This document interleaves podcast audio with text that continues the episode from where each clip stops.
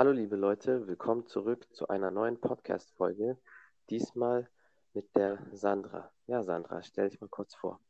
Hi, ich bin die Sandra, komme aus München, bin ähm, alleinerziehende Mama und genieße die Zeit.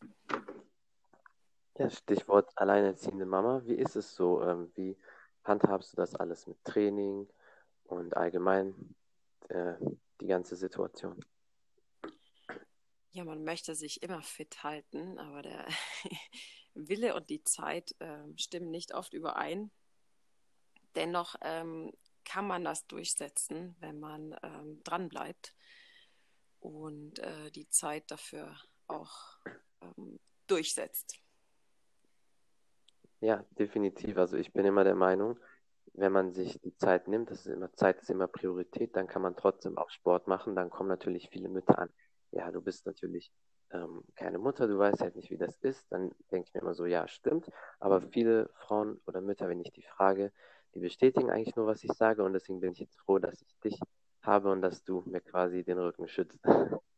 tue ich gerne, weil ich auch der Meinung bin, ich kenne leider auch Mütter, die ähm, ständig Ausreden suchen. Also ich nenne das Ausreden, weil ich selber in der Situation bin. Die haben sogar Ehemänner, die sie abwechseln könnten und ähm, zum Teil auch Großeltern aus beiden Seiten, also die Großeltern vom Papa, von der Mama auch und ähm, dann ist es halt oft so, dass äh, ich mir dann denke, ja, da gibt es doch so viel Möglichkeit, das Kind mal irgendwo kurz zu parken. Man kann übrigens auch Sport mit Kindern machen. Das ist nicht nur ähm, eine Sache zwischen äh, ich und ich, sondern auch eine Sache zwischen ich und Kind geht auch. Ich habe sogar, als ich schwanger war, noch bis zum siebten Monat Sport gemacht das äh, sagt, signalisiert einem der Körper, das ist keine Regel, jeder Körper ist anders, jedes Kind liegt anders im Bauch und ähm, das signalisiert einem schon der Körper. Ich würde auch nie eine Mutter kritisieren, die noch im neunten Monat ähm, aktiv Sport macht. Ich würde auch keine kritisieren, die sagt, ich kann nicht. Ich habe kein gutes Gefühl dabei. Das muss äh, jeder für sich selber entscheiden, aber es ist wichtig, dann äh, zumindest ein bisschen spazieren zu gehen und ein bisschen in Bewegung zu bleiben und nicht nur liegen. Es gibt natürlich große Ausnahmen, die medizinisch begründet sind, aber das äh, ist jetzt nicht das Thema. Das Thema ist eher, dass man sich Zeit findet, auch wenn das Kind da ist. Ich kann mich sehr gut daran erinnern, dass gerade wo ähm, wir Mamas äh, im sechsten, siebten ähm, Monat des kind Kindlebens waren, hatten viele gesagt, ja, nee, Sport kann ich noch nicht. Ich habe noch keinen Rückbildungskurs gemacht. Wie, du hast doch keinen Rückbildungskurs? Ich habe auch noch nie einen. Ich habe nicht mal eine Hebamme. ich glaube nicht, dass das irgendwie ein Problem ist, aber viele sehen das äh, sehr bürokratisch in der Hinsicht, dass man braucht eine Hebamme, man braucht das, man braucht Regeln, man muss das machen. Und das äh, bremst einen ziemlich weit zurück. Ja, ich glaube, dass halt viele ähm, so sind, die machen immer nur etwas, wenn die Hilfe bekommen oder die brauchen immer Anleitung, aber von alleine mal so den Kopf einschalten geht bei vielen, glaube ich, nicht. Ja, so selbst diese Selbstmotivation ist schwierig, wieder reinzukommen. Das hatte ich natürlich auch. Ich habe auch ein bisschen gebraucht, um wieder reinzukommen.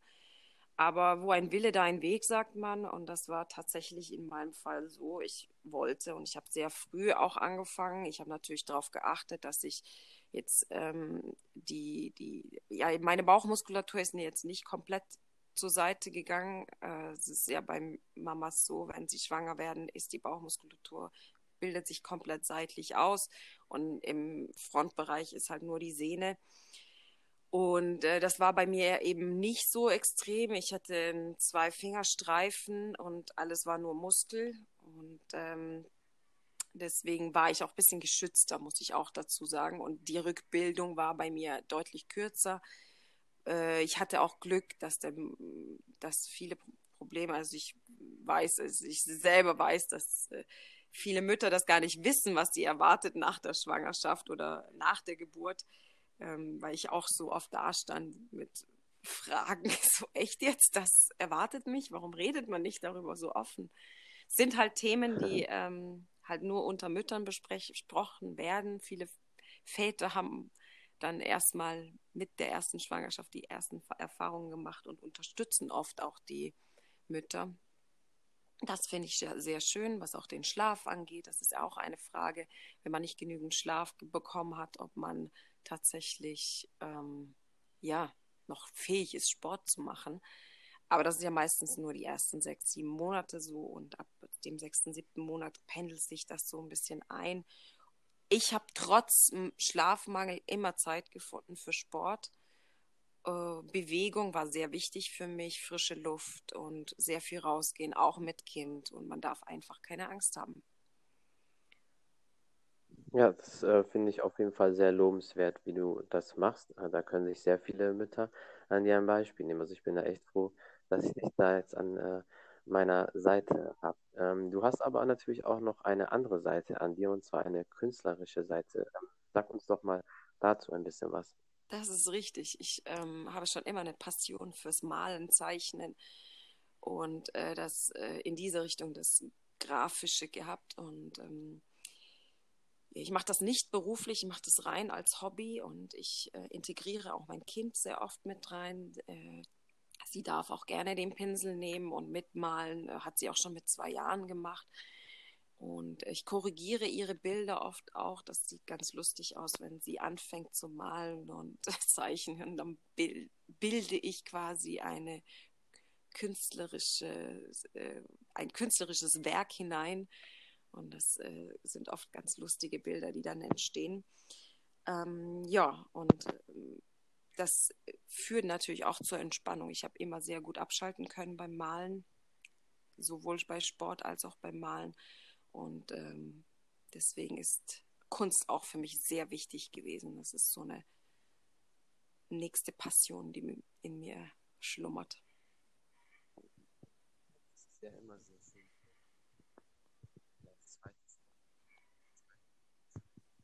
Ich höre dich gar nicht jetzt gerade. So, äh, jetzt? Ja, jetzt ist besser. Äh, es ist ja immer sehr schön, wenn man eine zweite Leidenschaft oder eine zweite Passion hat dann versteift man sich nicht nur auf eine Sache. Finde ich eigentlich immer ganz gut. Ja, ich meine, man kann ja auch äh, im, alleine nur im Sport mehrere Sportarten ähm, aktiv machen. Das ist dann natürlich auch mehrere Hobbys, wird dann so gezählt. Aber ich finde Sport und was anderes, es gibt halt viele, die machen halt aktiven ähm, intensiven Sport, wo sie sich komplett auspowern und dann aber auch wiederum Yoga, was ich als, Aus, als Ausgleich toll finde, wenn man das zusammenbringt.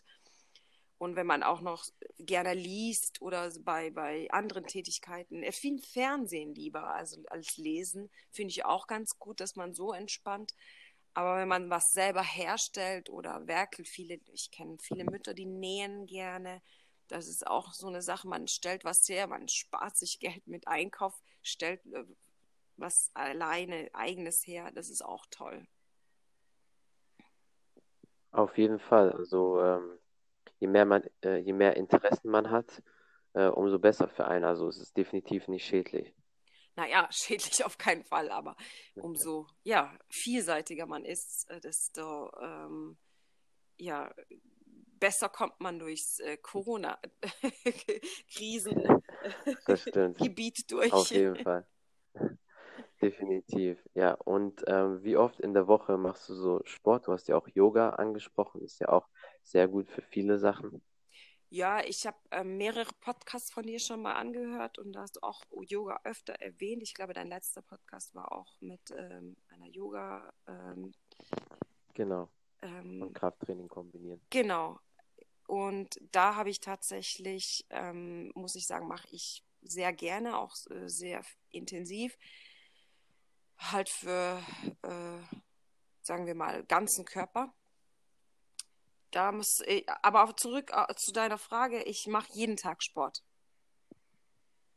Entweder Fahrradfahren oder Laufen gehen, ähm, mache jeden Tag auch zu Hause am Boden Sport, Bauchtraining, ähm, Yoga eben und ähm, so Ausdauer ist eher draußen, Kraft zu Hause. Sehr gut. Also da muss ich mal echt ein mega Lob äh, an dich aussprechen, kann ich echt sagen. Ich bin stolz auf dich. Also ich liebe das, wenn Leute äh, viel Sport machen besonders auch Frauen, weil, wie du schon selbst erwähnt hast, viele Frauen suchen halt Ausreden und wenn dann jemand wie du jeden Tag Sport macht, äh, da geht mir echt das Herz auf. ja, es macht mich auch glücklich. Viele, es gibt halt Leute, die, die macht halt Schokolade glücklich, mich macht Sport glücklich. Aber ich kann dazu auch noch sagen, ich esse auch gern Schokolade, aber Sport macht mich glücklicher. das ist äh, sehr gut. Und dann gibt es ja auch noch ähm, einen etwas äh, anderen Sport, und zwar den äh, Bettsport. Der ist ja natürlich auch ähm, sehr wichtig. Ich habe tatsächlich, jetzt wenn du das so ansprichst, gemerkt, dass ähm, wenn man ähm, ein Sexualleben, jetzt nicht regelmäßig, aber zumindest ein Sexualleben führt, ähm, ist man körperlich fitter und man hat dann so mehr Energie. Ist, jedes ist, nat ist natürlich unterschiedlich. Manche mögen nicht so äh, oft äh, Manche mögen es lieber intensiv und dann alle, keine Ahnung, drei, vier Wochen, weiß ich nicht, so viel ich mit meinen Freunden und so gesprochen habe, gibt es sehr große Unterschiede. Ähm, aber von mir aus, wenn ich so spreche, ist äh, tatsächlich äh, der Sex eine Erfüllung. Gerade auch aus sportlicher Sicht. Man fühlt sich fitter und macht dann auch lieber mehr Sport. Man möchte sich auch gut fühlen dabei, man möchte gut aussehen. Dann ähm, ist das so eine Verbindung? Auf jeden Fall. Also, ähm, wenn du jetzt mich fragen würdest, bei mir ist es genau das Gleiche. Und ähm, also von meiner Seite jetzt auch aus könnte ich sagen, so oft wie möglich. Also, das gibt einen definitiv mehr Energie. So ist es. Es bringt so eine, ähm, ähm wie nennt man das? Ein ähm, Glücksgefühl. Genau, da werden ja auch dann die Hormone speziell äh, ausgeschüttet. So ist es.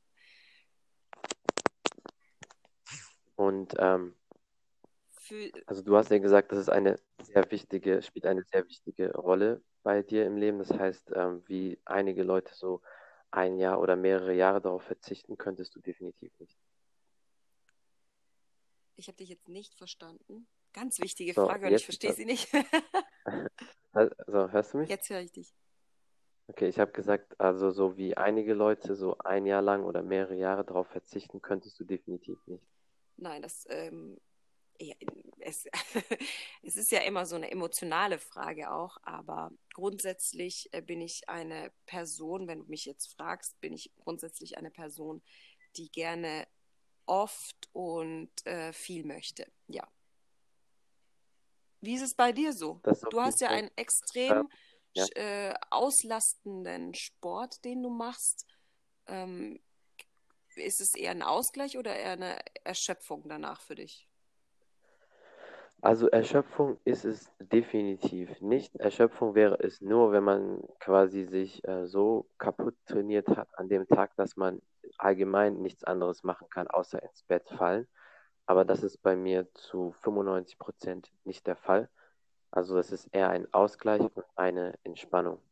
Das klingt doch gut. Ich finde es interessant, wie manche Leute dann auch gerne ja. da auch eine Ausrede suchen. Ja, ich habe so heute so viel Sport gemacht. Schatz, ich kann heute nee, nicht. Nee, nee.